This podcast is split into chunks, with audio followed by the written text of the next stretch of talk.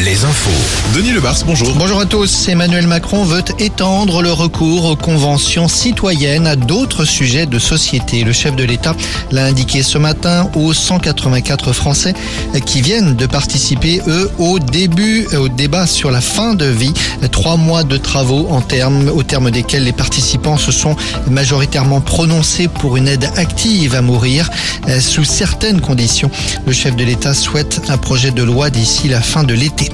Une petite victoire pour les pêcheurs français et européens. La pêche est maintenue dans les aires marines protégées. La Commission européenne menaçait de l'interdire.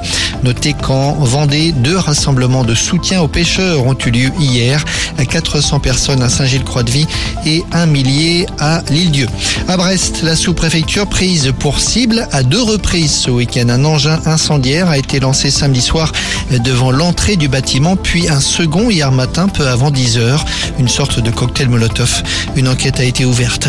La réforme des retraites à Limoges, une nouvelle AG à la fac de lettres aujourd'hui. Il y a d'un côté ceux qui veulent poursuivre le blocus et de l'autre ceux qui voudraient poursuivre les cours ou les reprendre au tout du moins. La présidence de la fac de son côté estime qu'il n'y a pas d'impact sur le cursus pour l'instant.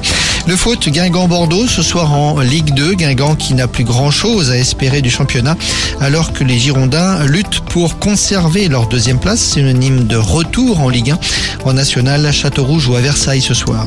En Vendée, le coup d'envoi du mondial de Montaigu, le tournoi international de jeunes qui fête cette année son 50e anniversaire. L'équipe de France masculine a remporté son premier match hier soir.